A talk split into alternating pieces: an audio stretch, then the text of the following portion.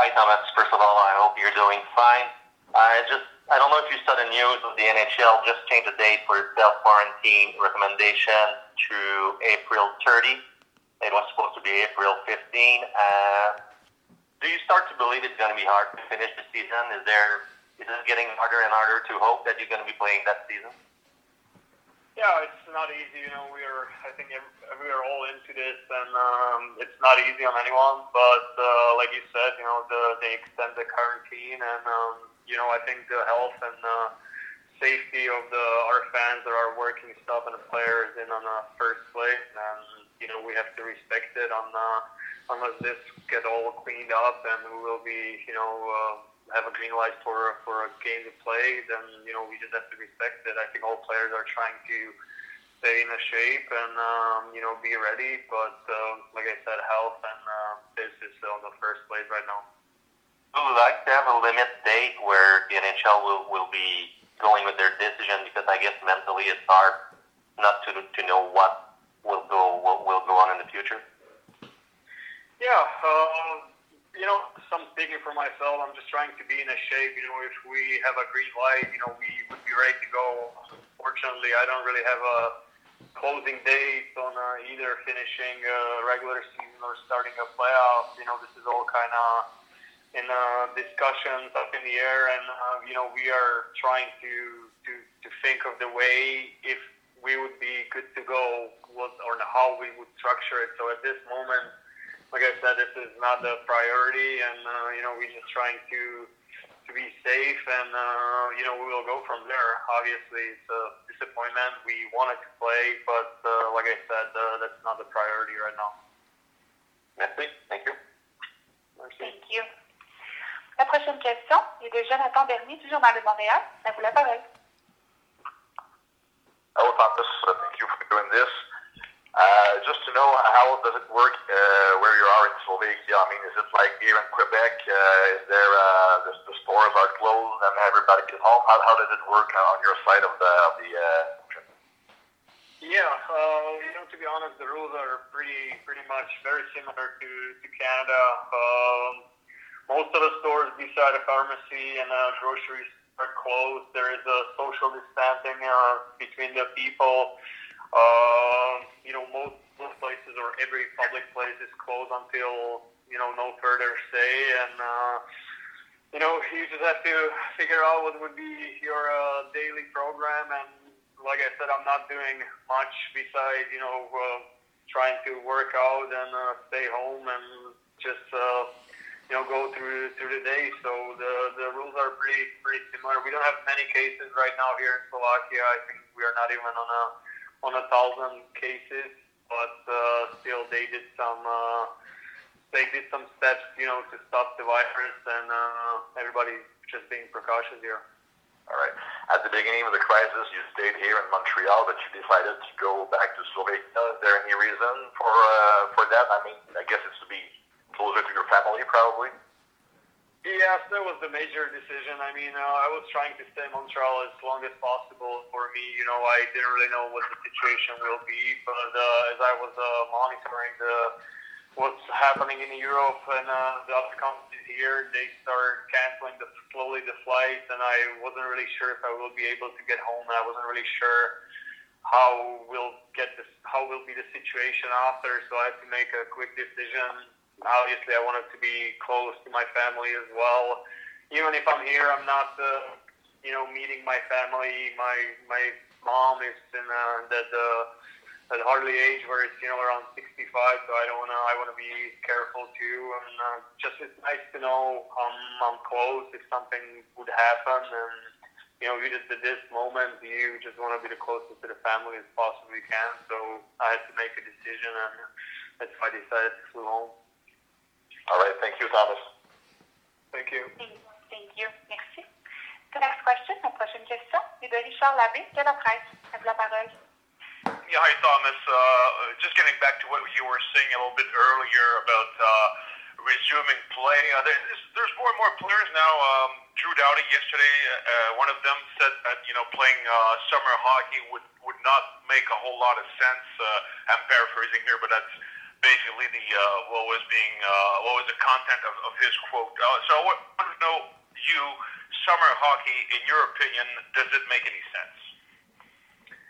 I mean, it's, it would be a different, right? But uh, you also gotta take a look and think what would be how we would continue to the next season and uh, how many games we can play to finish this season. It's it's all up in the air. I mean, uh, you know, we playing hockey for fans, and um, you know, I think if everything is going to be clear up and we can find a way to maybe finish a season or play some games, um, I bet players would. But uh, it all has to make sense, and it's not that easy. You know, uh, there's next season is going to be starting all that stuff around, which would be draft and. Uh, you know, let's say there's summer training or all that. So it, it's not easy. I mean, we will definitely have these conversations, like what would be possibly done or what we, what can be done. But it's uh, you know until until this uh, gets cleared up and we will have a green light, it'll all just uh, you know up in the air conversation and trying to figure out what would be the best. So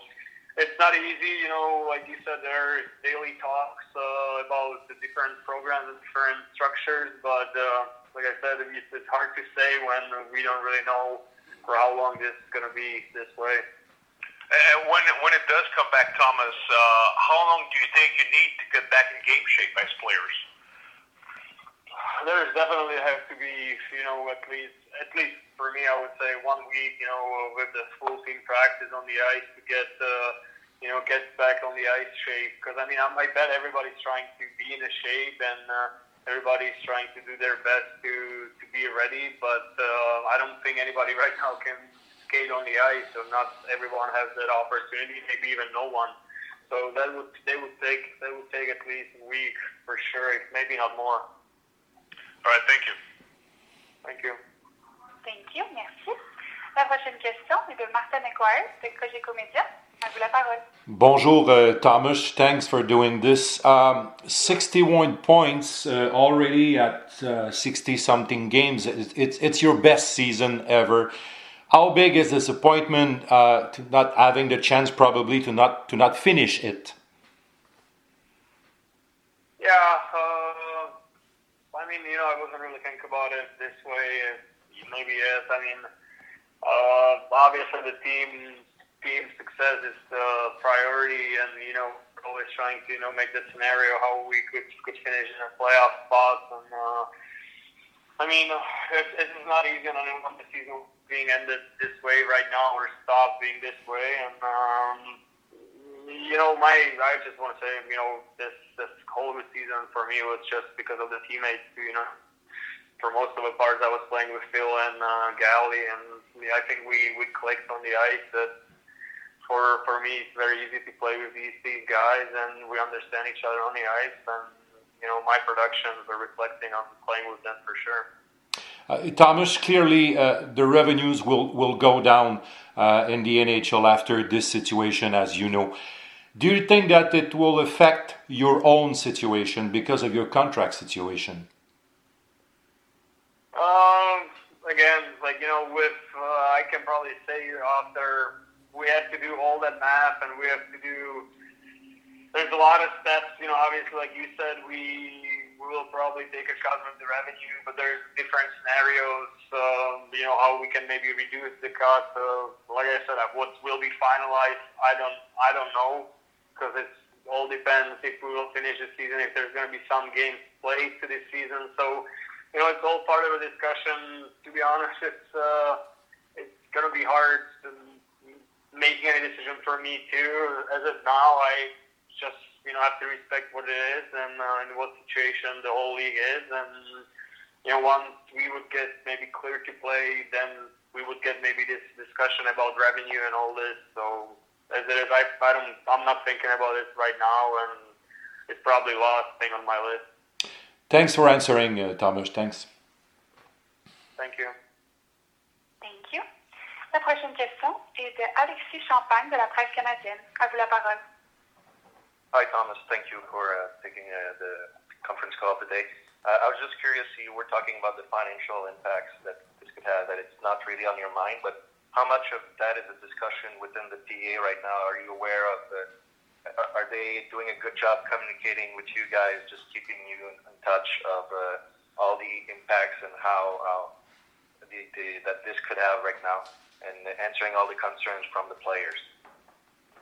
Yeah, uh, obviously players are concerned too. Um, like I said, uh, I think even NHL and uh, even NHLPA, we are still trying to figure the way how we can finish the season for for the team, for players, for fans, and uh, uh, it's hard to tell. Uh, you know what losses will be will be made if we don't really know what's going to happen this season. Obviously, we have a different scheme of uh, uh, scenarios, but uh, as of right now, the season was not officially canceled, so we don't really know uh, how much we would lose or how how much money the NHL would lose. So as it is now, we're trying to to have a different scenario for this. So.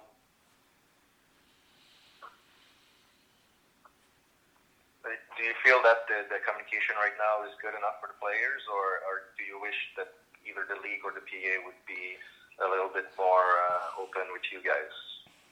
Uh, I mean, to be honest, I think it's it's fairly good right now. It's not in our hands. It's not even in the NHL hands. So you know, it's uh, it's it's a way of uh, every country has different rules, and we we have to follow them. I think we respect them. We wanted to have a you know safety first for fans and for, for players and uh, for people who are working around around hockey and. Uh, like I said, that's, that's number one priority. I think we we are having discussing the different scenarios. If we would have a you know, have a green light to play. So I think the communication is there, and uh, you know, it's not in our hands right now.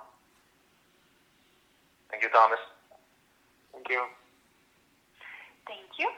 The next question is from Eric Engels from Sportsnet. Please go ahead. Hey, Tomas. I hope you're doing well. Um, first off, you know, before we went to break, you were you were injured. So just curious, can you share with us, you know, what the nature of the injury was and how it's coming along in the healing process? Uh, it's healed up. I I would be ready to play. Uh, actually, I was about to be be clear to play before uh, the the stoppage happened, so it wasn't anything major. It was actually one of my first injuries through through the season. It wasn't easy for me to to watch guys play. I know it as me as a team that I wanted to be on the ice with them, and I, I truly missed it. But uh, as it is now, I'm, uh, I'm clear to play, and uh, I was even if the season would start tomorrow, I would be good to go. When you talk to, I'm curious when you look at your your experience from Detroit to the struggles in Vegas to Montreal, where you've now put up two career years. Have you, do you have a new perspective on how how important fit is for you in, in terms of your success?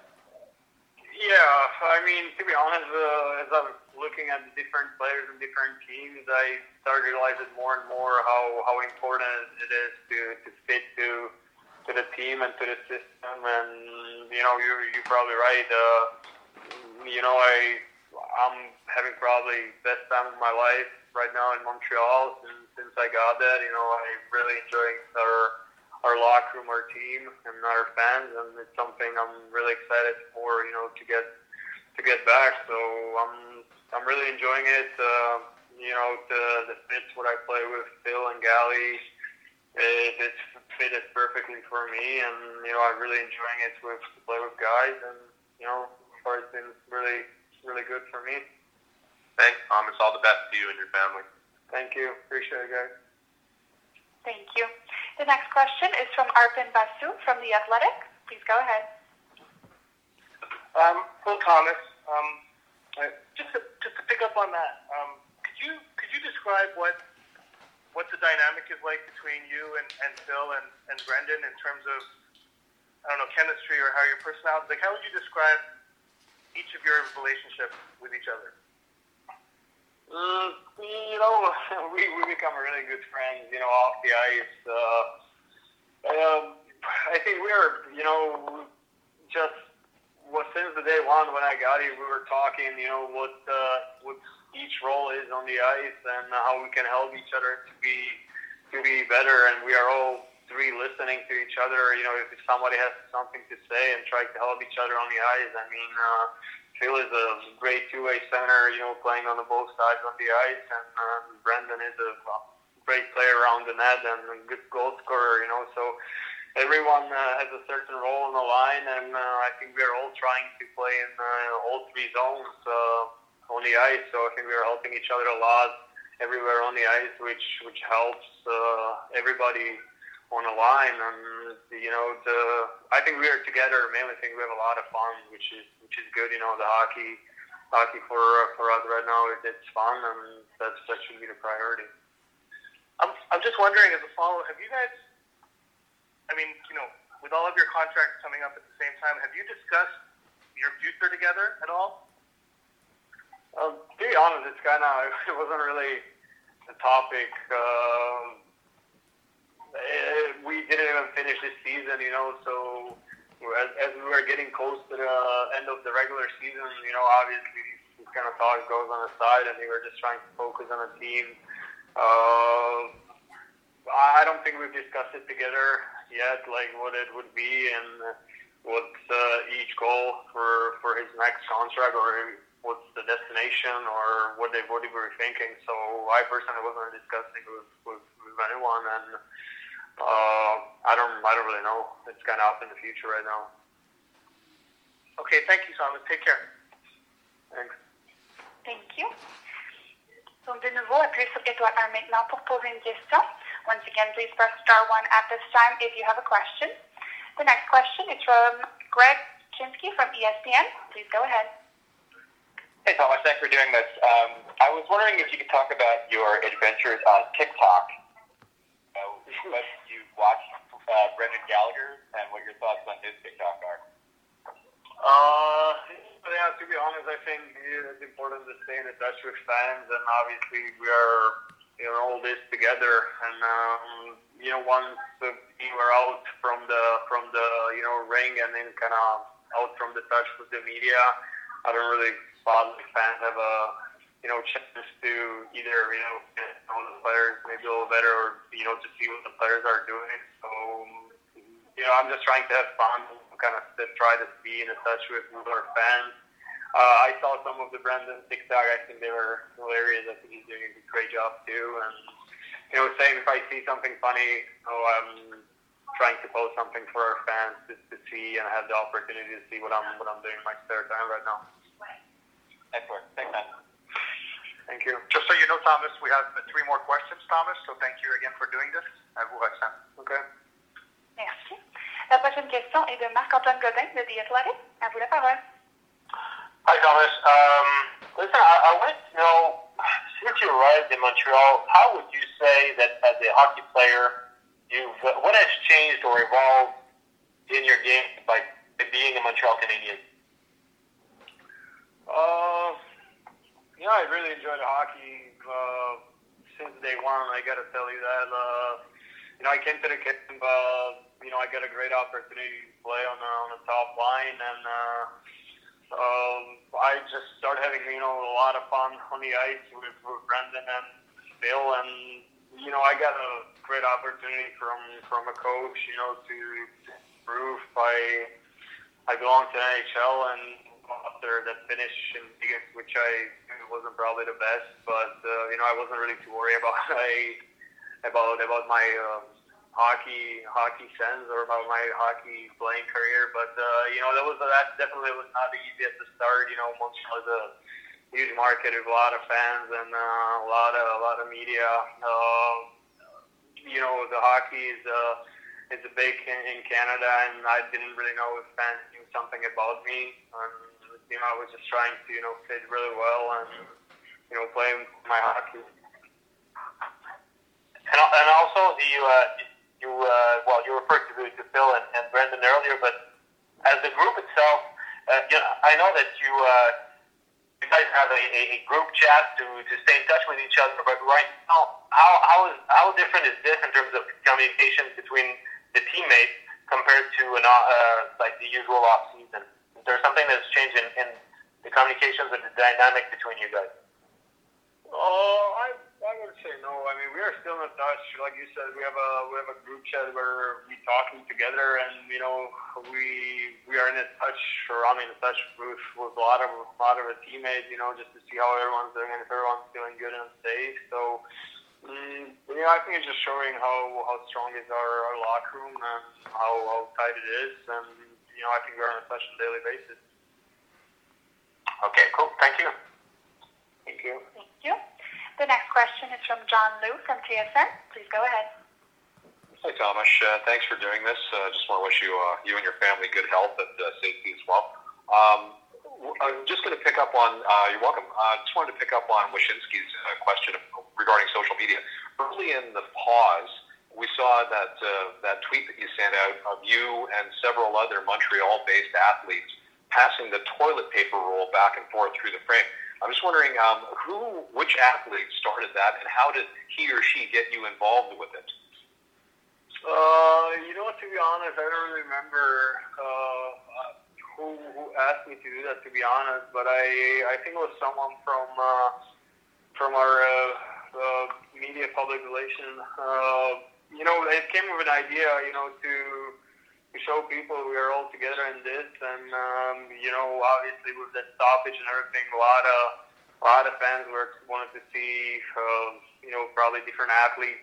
Every every fan is obviously like in different sport too, so we came up with an idea to to show all these um, sports, major sports or big sports in uh, in Quebec, and uh, you know, come up with a, with a video. And I really liked it. I thought it was a cool idea, so I, I was I was in and I think that turned out pretty well. Thanks, Tomas. Thank you. Thank you. And the last question, la dernière question, est de Renaud Lavoie de TDS Sport. À vous la parole. Thank you. Uh, on behalf of everybody on the line, uh, Tomas, I just want to thank you for what you're, what you're doing to us today and the time that you're giving us. Uh, Tomas, uh, just one quick question for you. Obviously, uh, the borders are closed right now between Canada and the U.S., Europe and the U.S. and uh, Canada. Is that a concern for you that at one point maybe they're going to say, let's go back, uh, you know, play hockey, and it's and it probably I don't know if it's going to be tough for players in Europe to come back, but is that a concern for you? Uh, to be honest, at first it was, but then. Uh I just asked myself a question. I mean, if uh, we would be ready to go to play, I'm, I'm sure they would drop some of these restrictions, right? And uh, if we would get this far to let the major sports to start, um, I'm pretty sure these kind of these kind of restrictions would go away too. I mean, maybe it wouldn't be as easy, you know, to get back, but I'm sure with uh, help of the team and uh, you know with some some pool players would be able to go back to, to Canada or US to, to be able to do what they love. Thank you, Tomas. Thank you. Thank you. Merci. This concludes the question period. Ceci conclut la période de questions. J'aimerais retourner la parole à M. Saillant pour un mot de la fin. Merci, Roxane, de votre contribution. Tomas, thank you very much for taking the time today. Merci beaucoup, Tomas, and we look forward to see you uh, very soon, my friend. Thanks again. Merci à Thank tout le monde so de votre much, guys. participation. Merci beaucoup. Thanks, everyone. Thank you. Merci. La conférence est maintenant terminée. Vous pouvez maintenant raccrocher